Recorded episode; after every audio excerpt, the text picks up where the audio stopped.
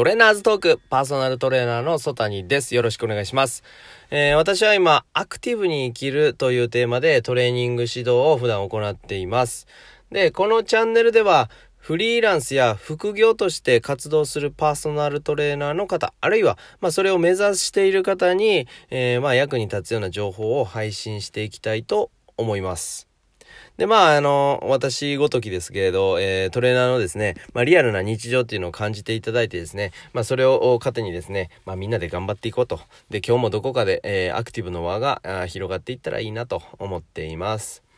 では、早速、今日のテーマですが、トレーナーの資格についてですね。うん、トレーナーになるのに資格って必要なのっていう話ですね。あるいはまあ自分自身もまあなんか資格は持ってるけどこれでいいのかなみたいな。まあそういうところの、うんと疑問なんかを解決できればと思います。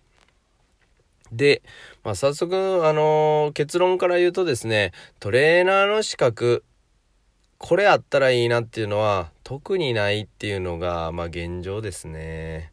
自分自身もなんかその、えっ、ー、と、パーソナルトレーニングをしてる中で、ああ、なんかあの資格持っといてよかったなって感じたことってあんまりないですね。はい。まあなんかセミナーとか行ったりとか、そういうなんか、あの、施設を使ったりとか、あの、学びを得る時とかには、まあやっぱなんか、あの、資格取っといてよかったなとか思うんですけど、あんまりなんかそれが直結してる感じではない気はしますね。まあ、そして、えっと、資格を持ってないトレーナーさんなんかでも、あのー、すごくこう、教えるのが上手な方とかたくさんいらっしゃいますからね。まあ、必ずしも資格が必要かっていうと、そうでもない気はします。ただ、えっ、ー、と、なんかパーソナルジムみたいなところに、あのー、雇われて入る場合だと、まあなんかその、えっ、ー、と、そこの、あの、会社の中での、なんか認定があればいいとか、そういう感じだと思うんですけど、なんかその、フィットネスクラブとか、えっ、ー、と、とかっていうか、まあ、フィットネスクラブですね大。型のフィットネスクラブとかそういうところで活動する場合は、あの、資格が必要な場合はあります。ですね。あとは、まあ、あの、レッスン持ったりとか、インストラクターする場合に、なんかこう、規定の、あのー、研修を受けてないといけないみたいなのはあります。ですね。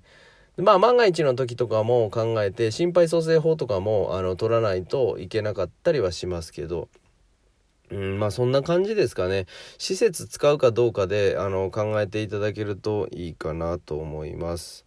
まあ例えばなんですが、えっ、ー、と資格を発行してる団体でいうと NSCA とか NESTA とか NASM とかですね。ちょっとこうアルファベットが並んでてえー、っとちょっとこうね覚えにくいとは思うんですけどパーソナルトレーナー資格でまあググれば多分すぐ出てくるような感じですね。あとまあ国家資格でいうと理学療法士とかがあるので、まあ、それはかなり、あの、強いというか、まあ、保険適用とかできたりね。なんかそういう強みはありますけど、うん、うん、でもまあなんかどれ持ってたらいいっていうのはあんまりないですね。じゃあまああのあっていうかその、えー、一般の方っていうか受けるクライアントの方からしても多分今パッとその団体の名前の資格言われてもはてっていう感じだと思いますねなんか、うん、聞いたことあるようなないようなって感じなので。まあ、それよりも集客とかにつながってくるのはやっぱまあ実績の部分かなと思います。なんでメディアの出演ですね、まあ、テレビとかラジオとかいろいろあると思いますけどうん自分自身も何回かあのテレビ出させていただいたんですけど、えー、本当にもう数分ちょこっと出ただけでもやっぱあの大きいキー局のあのテレビ局だで、あのー、出させてもらうと反響がやっぱ大きいですねめちゃくちゃ大きいですね。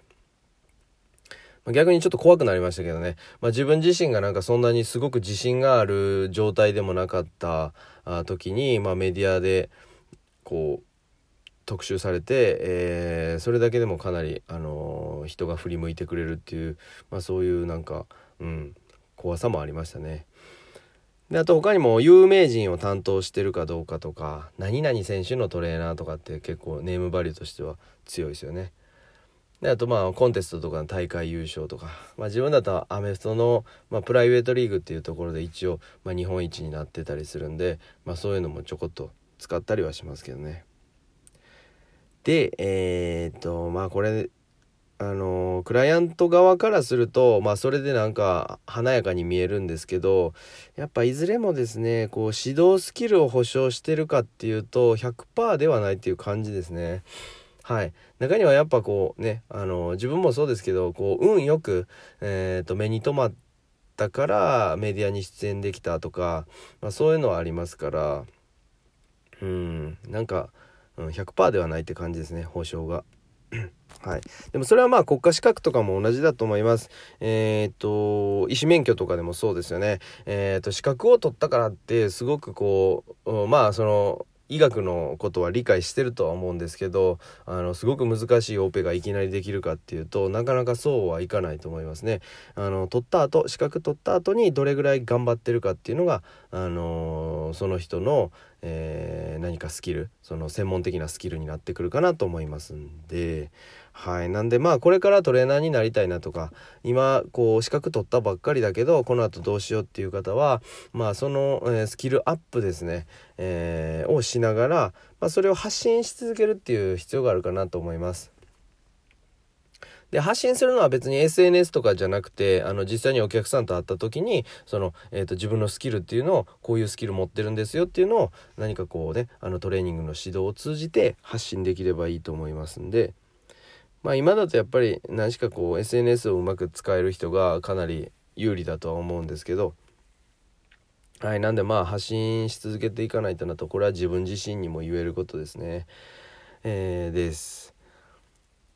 なんでまあトレーナーって、えー、資格いるのっていう話を今日させてもらったんですがえっ、ー、とまあ別になくてもいいよと。ただまあ施設によっては必要とする場合があるので、えー、っとまあなんかその活動場所とか集客の方法を考えるとあった方がまあいいかなという感じです。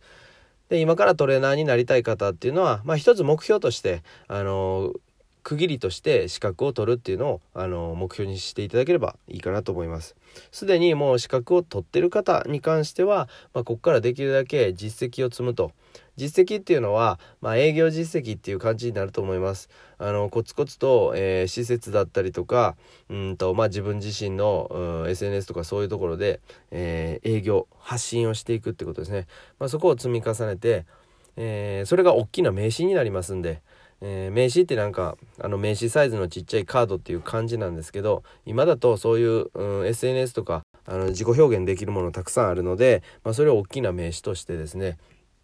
あのお客さんの目に留まるようにしていただければと思います。はい。まあ、こんな感じでですね、うんと、まあ自分自身もパーソナルトレーナー、こう、ぼちぼち、えー、年数やってきたので、えー、っと、なんか、どういうことが分からなかったっていうのがちょっと今ねあの思い出しながらやっているので、えー、まあ、少しずつお伝えできればと思います。はいあと何かですね、えー、フリーランスで働く時に、えー、気になることとかあれば是非ですね、あの、お便りいただければと思いますので、えー、お待ちしてます。はい。ということで、えー、トレーナーズトーク、今日のテーマはトレーナーの資格についてです。はい。また、あのこのフリーランスのパーソナルトレーナーに、えー、関する情報ですね、えー、どんどん発信していきたいと思いますので、よろしくお願いします。ありがとうございました。